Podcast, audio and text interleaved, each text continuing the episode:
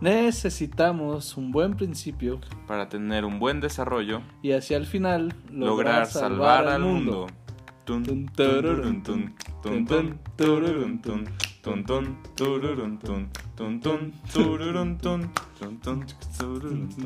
Hola, ¿qué tal? Estamos en otro podcast de Montem sin nuestra música de introducción que teníamos en los antiguos y lo estamos extrañando un poco, pero Ay, sí. Hoy tenemos un tema muy interesante que hemos estado pensando y dándole vueltas durante mucho tiempo, en especial últimamente que tenemos un campa en puerta que va un poco enfocado a esto. Y que hubo otro, incluso que, que ya pasó, Ujú. que también tenía que ver con, con ese tema.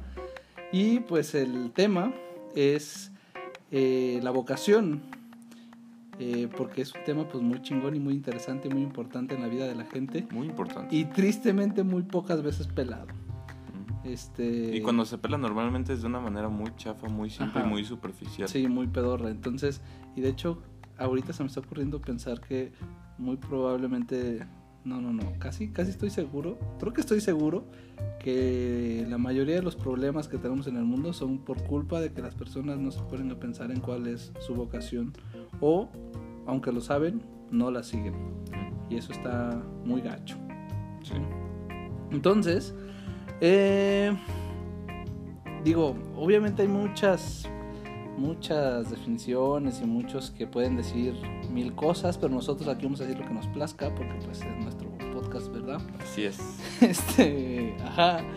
Y entonces tú nos escuchas a nosotros, ¿verdad? Bien padre. Eh, solo empezaré diciendo que la vocación tiene, eh, tiene que ver con el punto de encuentro entre lo que te apasiona, tus habilidades, es decir, para lo que eres bueno, y alguna necesidad en el mundo, donde se encuentran tus pasiones con tus habilidades para satisfacer una necesidad, ahí está tu vocación. Y ya lo dije en pinches 30 segundos, que chido. La cosa ahora es ir encontrando dónde está eso y escudriñar un poquito el corazón, la mente y todo en mi ser para poder encontrar cada una de esas tres y ver dónde, dónde hacen clic. Y entonces poder decir, güey, ya tengo mi pasión y la sigo, tengo el valor. O soy un cobarde. Sí. Eh, ajá, y entonces, y entonces la pasión, que es el tema del cual vamos a hablar hoy, porque hoy como tal no es la vocación, sino mm, la parte de la vocación que tiene que ver con la pasión, eh, se convierte en algo muy importante y que es también a veces muy rechazado. De hecho, ahí buscando definiciones de pasión en las primeras páginas que aparecen en Google, salen cosas como eh, así, pues cosas negativas, ¿no? Como que es algo malo, por lo que el hombre no se tiene que dejar dominar, o lo relacionan directamente solo a lo sexual, O a la pasión de Cristo. Ajá, la pasión de Cristo. Y entonces, ah, qué triste. Digo, también hay otros, ¿no? Los diccionarios filosóficos, cosas así, donde ya está más interesante. Pero creo que desde ahí vamos viendo qué es eso y qué, pues, ajá, y qué, y qué onda contigo, porque al final de cuentas todo, más bien todos, tenemos alguna cosa que nos apasiona y que pues unos pelan más que otras y, puede, y es algo que nos puede decir muchísimo de qué pedo con nosotros, de qué somos, de qué queremos, de dónde vamos. Ojo, también no todo lo que nos apasiona necesariamente es nuestra vocación. A todos nos pueden Ajá. apasionar muchas cosas. Hace rato estaba también platicando con Augusto sobre que pues a todos nos apasiona el arte, pero no no necesariamente de la misma manera ni para lo mismo y definitivamente el arte no es la vocación de todos. Sí, sí, hay muchos, tristemente hay muchos, muchas personas llamadas al arte que no lo hacen. Y, tri- y más tristemente hay muchas personas ya no llamadas al arte Que lo hacen y lo que hacen lo mucho. hacen y lo hacen mucho y les pagan un chingo, güey, ¿no? Bueno, qué triste, sí. Pero, ajá, si esa persona hubiera discernido su vocación, no estaríamos sufriendo todos al ver sus, sus cosas. Sus pero bueno. Ajá. Eh, entonces, hay una. O sea, yo solo quiero decir, porque aquí hay una historia muy interesante de Thor, que creo que nos va a ayudar mucho a ilustrar el tema. Este. Y pues eh, aquí nos va a ayudar compartiéndonos su historia para que a lo mejor te da un poquito de luz a la hora de descubrir tus pasiones y sobre todo a darle como el justo lugar, o sea, tampoco se trata de satanizarla ni de ponerla en un altar, pero sí reconocer que es algo que tiene cosas chidas que decirte.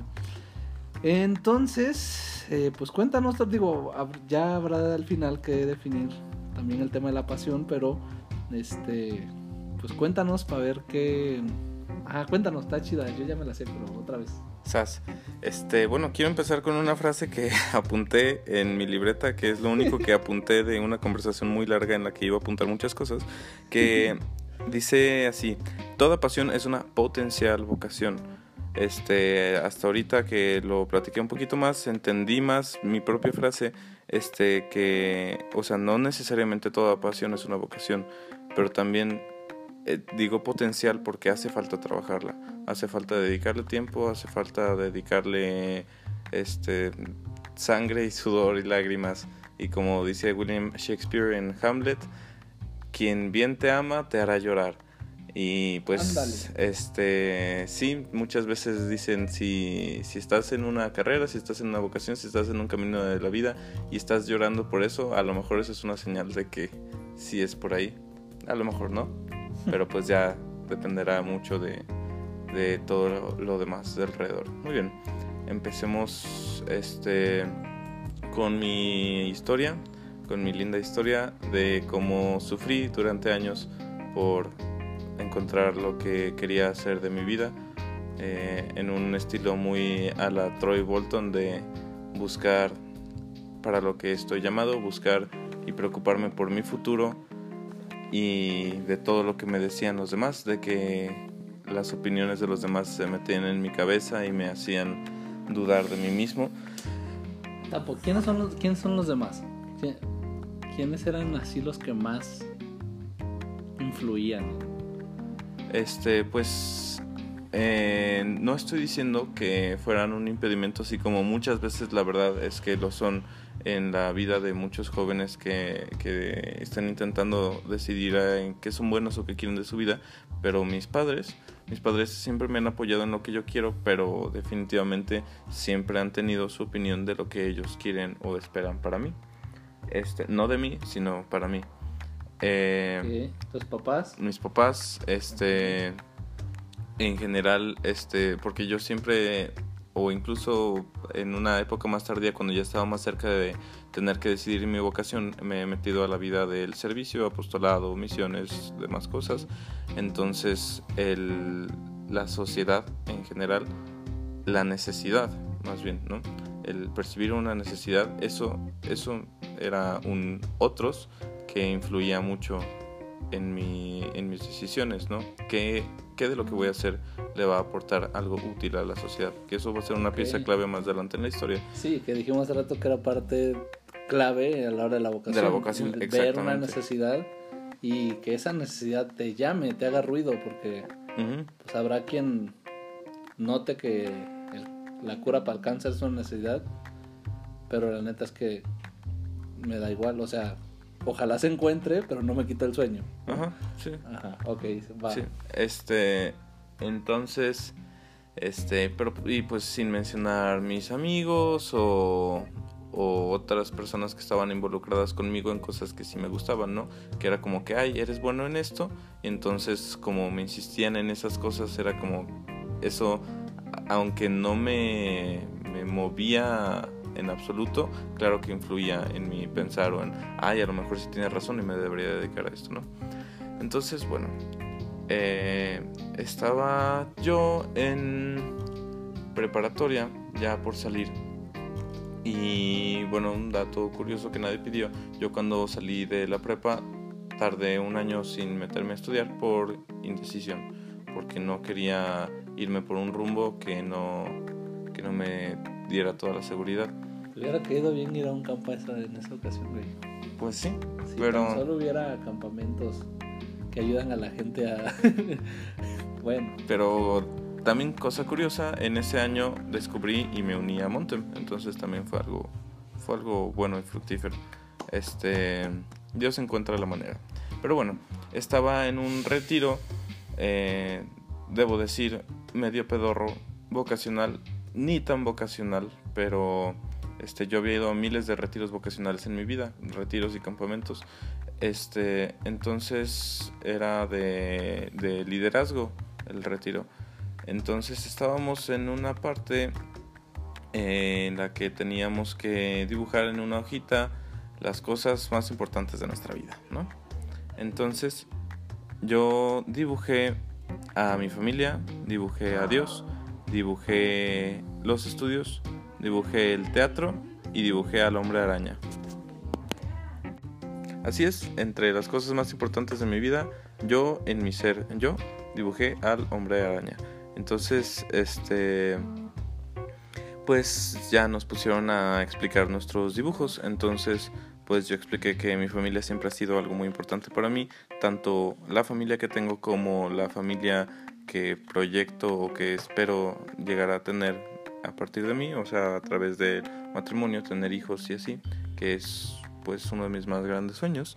Este Dios como como noto que Dios influye en mi vida y como agradezco y, y pues todo como amo a Dios y como noto su amor en mi vida este en los estudios de como por más que me cause conflicto y que sea yo un antisistema de lo peor y que no crea que un papel define tu vida noto que el estudiar sí, sí ayuda a la persona y sí es una potencia de, pues, de la inteligencia directamente y del desarrollo del, del humano. Este, y qué más, ah, el teatro, porque eh, fue algo que yo empecé a hacer desde la secundaria y que me di cuenta que era bueno y que me gustaba y que no necesariamente el teatro, pero sí el arte escénico, el arte interpretativo, eh, era algo que me hacía muy feliz y que este pero este que yo no eh, eso lo dije que yo no estaba muy seguro de querer estudiar eso porque no sentía que eso aportara a la sociedad porque no sentía que, que con eso pudiera dar un servicio.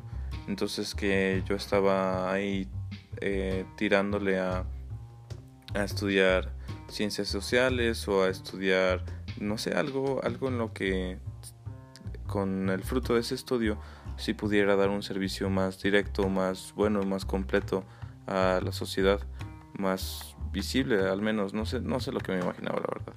Este Ajá, entonces pues puse ahí como ese conflicto, esa tangente allí y luego dije, ¿y el hombre araña por qué? Bueno, pues porque es un personaje que, que, la verdad es que ha cambiado mi vida desde pequeño, ha marcado mi vida.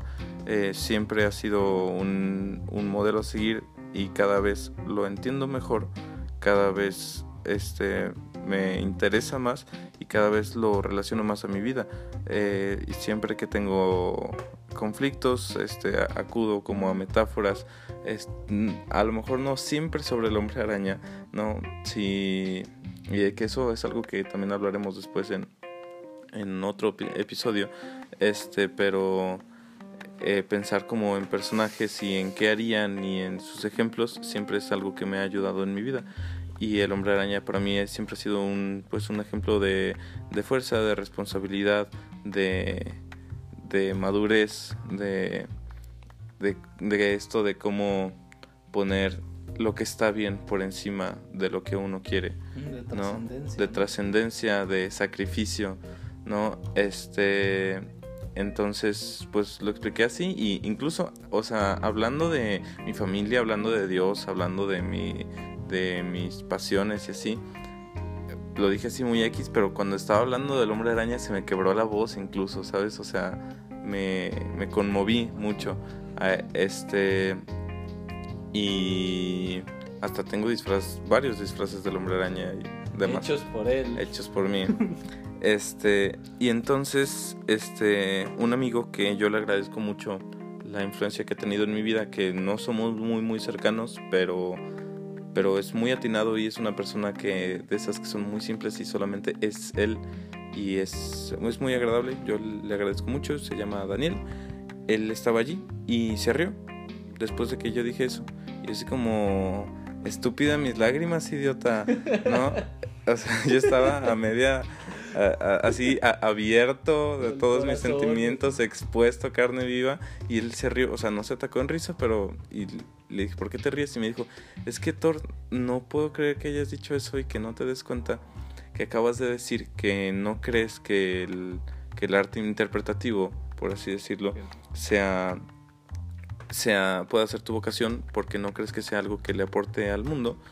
Y luego inmediatamente después dijiste que como un personaje ficticio ha influido en tu vida y cómo crees que influye en el mundo y cómo en verdad te ha ayudado a ser una mejor persona. Y me dijo, me, parece algo ilógico, ¿no? O sea, tú mismo lo estás diciendo. Y entonces sí fue una, fue una pedradota que me cayó encima. Este que me llevé el trip de ese pensamiento durante mucho tiempo, eh, durante todo ese año que, que, no estudié, hasta que al fin me decidí a estudiar lo que estoy estudiando y estoy estudiando artes escénicas. Y ya voy como a la mitad de la carrera y también tengo muchos conflictos, sí, ya a la mitad de la carrera. Tengo muchos conflictos, este, incluso ya estudiándolo varias veces me he querido salir. Pero eh, otra cosa que descubrí en ese mismo retiro, ya en un diálogo mucho más... No estuvo tan pedorro el retiro. Pues no. O sea, no estuvo tan pedorro también mucho por cómo yo me decidí a vivirlo. Que así son casi todos los retiros. Bueno, sí, porque Dios siempre respalda, pero... Ok, ese es otro tema. Dios siempre respalda por, por más que esté hecho con las patas. Así es. así es, así Perdón. Este... Eh, después de una actividad de esas de, llorar, porque era uno de esos retiros de si no llora no sirve, este, eh, fui al Santísimo, presencia directa con Dios, a llorar y a hablar y salió en mi mente ese tema de lo que me acababa de decir mi amigo y, y, acabamos de tener un tema sobre las. ¿cómo, se llama esto? Los títulos del cristiano que obtienen el bautizo, lo del sacerdote, profeta, y rey. Ajá, ¿tiene nombre esos títulos? Son. Bueno, no sé. Eso. Este, sobre que el bautizado es sacerdote, es profeta y es rey, lo que eso significa, lo que eso implica.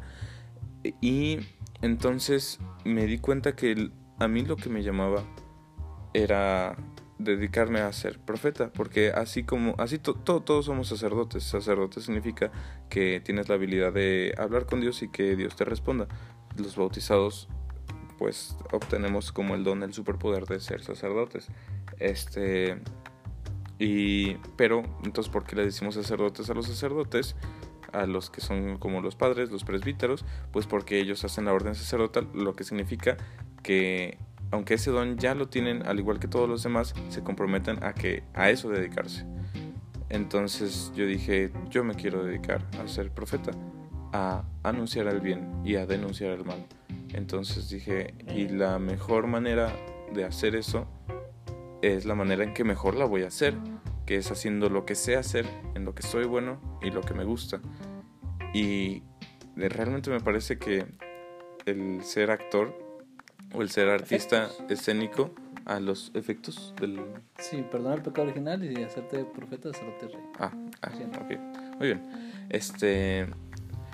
Que ser artista escénico, eh, o incluso artista en general, pero, pero pues a mí me funciona más en ese aspecto, es una gran manera de ser profeta. Incluso creo firmemente que puede que sea la mejor manera de, de serlo si lo eres bien. Y la verdad es que eso es algo que me ha aferrado mucho a continuar estudiando lo que estoy estudiando. Y es muy curioso las vueltas que dan la vida, pero pues aquí sigo. Y cada vez me reafirmo más en eso y cada vez descubro más cosas sobre la vocación que ya decidí, la vocación que ya descubrí en diálogo conmigo, con Dios y con mi experiencia. Entonces, pues esto es pues mucho algo muy personal, pero pero pues creo que es algo que incluso podrían tener conflicto muchas personas, eh, especialmente en la rama del arte o de cosas que no son como muy comúnmente aceptadas como vocación, no solo por la sociedad, sino también por uno mismo, por conflictos similares al mío o diversos conflictos más que se le puede ocurrir a cualquier cabeza sobrepensadora como la mía. Este, y solamente creo que es, es una, un buen ejemplo para, para detenerse a pensar realmente qué, qué entiendes como servicio a la sociedad, qué entiendes como aportación, qué entiendes como vocación, qué entiendes como pasión, ¿no? Y que si prestas atención de veras a lo que te gusta hacer, de veras a lo que haces o de veras a lo que quieres llegar a ser, puede que, que sean la misma cosa. Sí, aquí, eh, bueno, el punto, pues siempre de cada podcast es, es ayudarte a que pienses un poquito, porque a veces a lo mejor no piensas. ¿no? Sí, por lo menos en, en cada podcast. Este, en ti, en lo que estás haciendo, y preguntarte con este tema, eh, digo, después de esta historia con la que tú nos ilustra, eh, ¿tú qué tanto sigues eh, o tienes presente tus pasiones? O si sabes, las tienes identificadas, ¿no? Preguntas buenas que te podrán ayudar a identificar cuáles son tus pasiones. Pueden ser, por ejemplo, qué cosa haces neta también que, algunos te dicen que, sobresales, ¿no? O tú sientes que sobresales. O qué cosa harías gratis. Que dices, neta, me gusta tanto, lo disfruto tanto que podría hacerlo gratis. O qué cosa haces que se te va el tiempo volando. Que dices, estaba haciendo tal cosa y qué pedo que ya se acabó el día. Eh, o sí, bueno, en, en, conclusión es qué hace que tu corazón lata, se mueva, se encienda y que te hace sentir vivo, que, que te aviva, hacer que te aviva. Eh, es, digo, muy importante que lo, que lo tengas presente para que estés alimentando tu alma, tu espíritu de este tipo de cosas y, y que Ajá, porque luego al rato vivimos entre personas muy robotizadas, muy cuadradas o muy amargadas y, y, lo que falta a veces en la vida de muchos es eso, algo apasionante, que vuelvan a hacer aquello que, que saben que les enciende y que como a lo mejor no es un deber, porque pareciera no ser lo más importante, pues no lo hacen y pues se va pagando. Entonces, que no te pase, que no te pase, sé, sé más como motor, este, también hay que decirlo que no se trata solo de la pasión y la pasión y toda la vida que sea la pasión, porque eso puede llegar a ser también muy dañino, ¿no? Pero el punto de este podcast no es ese. El punto es que tengas presente cuál es tu, cuál es tu pasión eh, y alimentes tu espíritu de eso. ¿Va? Entonces, eh, Santo Claus. Santo Claus nos pasamos del tiempo que queríamos, pero bueno, ya.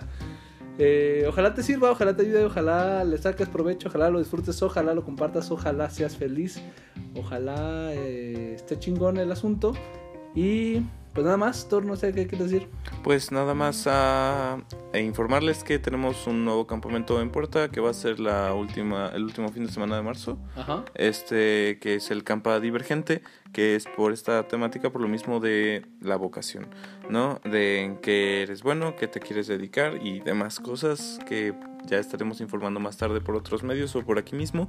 También síguenos en nuestras redes sociales, en Facebook, en Instagram y pues en Spotify y tenemos estos mismos podcasts en todas las plataformas de podcast que hay. Este, y pues nada, ojalá Ay, te... hay una YouTube. Ah, hay un canal de YouTube que es igual así Mountain. sí, ¿y tiene algo? Sí. Ah, claro, claro, ah, claro, claro que tiene cosas.